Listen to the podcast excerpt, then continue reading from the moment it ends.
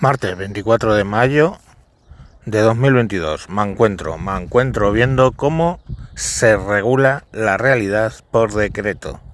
O sea, la realidad, esa cosa molesta que existe en el continuo espacio-tiempo, molesta, molesta para algunos legisladores, pues dicen, si el doctor es rarito, que prefiero llamarlo así, porque es el el actor es un poco rarito, ¿no? Pues el doctor, si el doctor rarito ha podido manejar múltiples universos, ¿por qué yo no voy a poder doblegar este? ¿No? Dice ahí Pedrito el Fantasioso. Entonces Pedrito el Fantasioso coge y saca un real decreto que empieza eh, el 1 de enero del 23, creo, que va a obligar a poner puntos de recarga para coches eléctricos. ¿Cómo lo va a obligar? Pues va a obligar en los aparcamientos eh, de uso público, o sea, no asociados a zonas residenciales, por la cual tienen que poner un punto de carga por eh, las 20 primeras plazas, luego otro punto de carga por cada 40 y luego otro punto de recarga por cada 100. O sea, que yo qué sé, ¿no? Llega, llega un punto por dices, oye, que tengo 100 plazas, pues tengo que 100 plazas no, tengo 160 mm, plazas, tengo que poner 3 puntos de recarga. Bueno, es un rollo ahí complicado, pero es obligar a los aparcamientos públicos a poner puntos de recarga. Vale. Pero os digo una cosa, eh, todo este esfuerzo obligando a desaparecer los coches de combustión interna y obligando a la gente a tener un coche eléctrico. Es consciente de que en España eh, la inmensa mayoría de la gente aparca en la puta calle. O sea, ¿os imagináis un, un barrio de estos tipo Colmena, ¿no? En plan, yo que sé, Villaverde, Aluche, Carabanchel, yo que sé, de estos barrios, un barrio, un barrio normal y corriente, yo que sé, o, o la zona de Bravo Murillo, no sé, donde todo el mundo aparca en la calle, porque es que no hay parkings en, las, en los edificios, pues son barrios que se construyeron pues en los 50, en los 60, que no había nada de eso, y entonces pues en Madrid, no sé, en tu pueblo, ¿sabes? Pues en Madrid la gente aparca en la calle.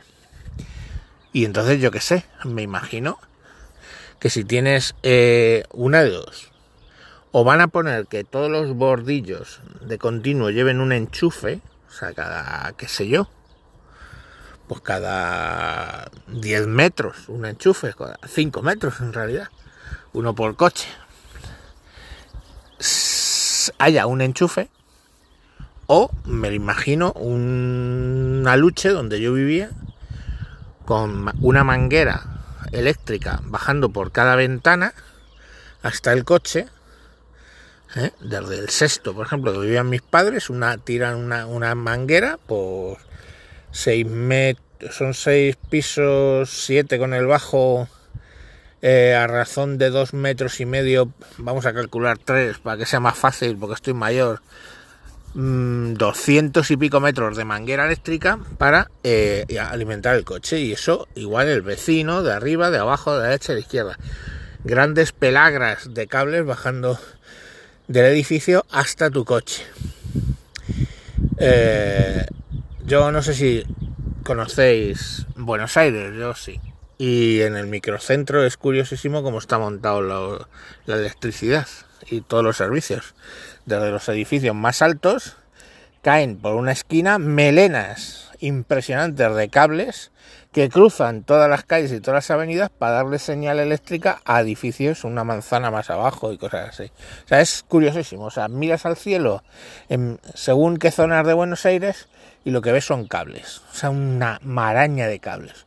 Pues eso va a ser Madrid, ¿no? Digo, vamos, y quien digo Madrid, cada cual que haga su, su observación local, ¿no? Si eres de, yo qué sé, de Vigo, mira a ver la gente cómo vive en Vigo, ¿no? Si hay coches aparcados en las calles, ¿verdad que habrá por la noche coches aparcados en las calles?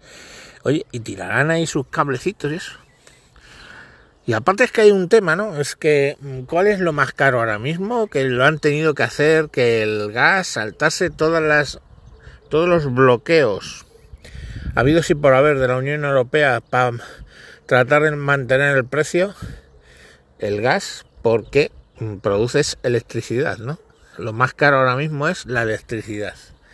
Entonces, mmm, oferta, demanda, ¿de dónde va a salir toda esa electricidad? O sea, es que mmm, ya por activa y por pasiva nos han dicho que las redes españolas no están preparadas para tener ahora un sobreconsumo, tanto como que por la noche todos los coches estén cargando, o una amplia mayoría.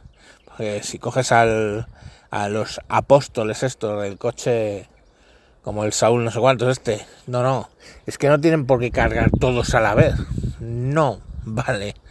Pero mm, a que tú coges el teléfono móvil por la noche y lo dejas cargando y te da igual, ya se cargará la batería y a tomar por culo ya lo, ya lo cojo. Y igual que tú, tu hijo, tu mujer, tu, tu abuela, todos llegan por la noche, pam, enchufan el cargador de su móvil. Pues lo mismo va a pasar con los coches. No, pero es que si lo planificamos, tú de 2 a 3, otro de 4 a 5 de la noche, sí, sí, lo que tú quieras, colega, pero yo no voy a bajar a las 4 de la mañana a enchufarlo, ni voy a tener que estar pensando si tengo que programar el coche para que se cargue a las 4, o sea, eso no va a ser así. Entonces al final mm, va a haber una, no solo la ley de oferta y demanda, va a hacer que eso sea hiper caro, o sea, reíros ahora de la gasolina a 2 euros, sino que físicamente es imposible. O sea, físicamente no puedes tirar un cable por la ventana a cada coche. Físicamente no vas a poder hacer que cambien todas las calles para que te pongan un poste cada 5 metros. Físicamente las redes, el grid que se llama, eh, no soporta ese, esa demanda. Mm, no, vamos a invertir, vais a invertir en cambiar todo el sistema de electricidad de España. Estáis flipados, no, lo siguiente. ¿Con qué dinero? Pero la cuestión al final es que todo esto es que por real decreto, ¿eh? la, esa es la realidad, fea y asquerosa. Y la física, que es mejor tener un vehículo que su propia generadora de energía. ¿No? Esa es la puta realidad, la física. Entonces tú sacas un real decreto para adaptar eso, o sea, doblarlo de modo que por decreto ahora todo Cristo Jesús va a tener su cargador. Se van a multiplicar como cebollinos.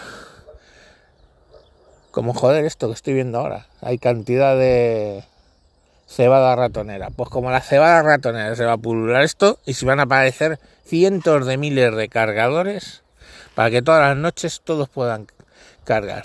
Y van a aparecer de repente de un modo mágico aparcamientos de, en, subterráneo para la gente, para todos carguen sus coches todas las noches. Eh, ¿Pero por qué? Porque lo ha puesto alguien en un real decreto. ¿Es que no os dais cuenta? Es que, es, es que tenéis que tener una, en cuenta las dos palabras que hay en Real Decreto. Uno, decreto, o sea, orden y mando. Y dos, real, que puede venir de los reyes, puede. O estos, como son todos eh, republicanos, lo que ese real que decir es un decreto que modifica la realidad dobla la realidad, dobla el espacio-tiempo sobre sí mismo, generando un universo paralelo. Que el capitán rarito, el doctor rarito, o, o Pedrito el fantasioso, va a coger y va a decir, no, la realidad que me gusta es esta, y vamos a ir a la Tierra 626 o su puta madre, y ahí ¿eh? ahí todo el mundo va a aparcar debajo de su casa porque van a aparecer de pronto ¿eh?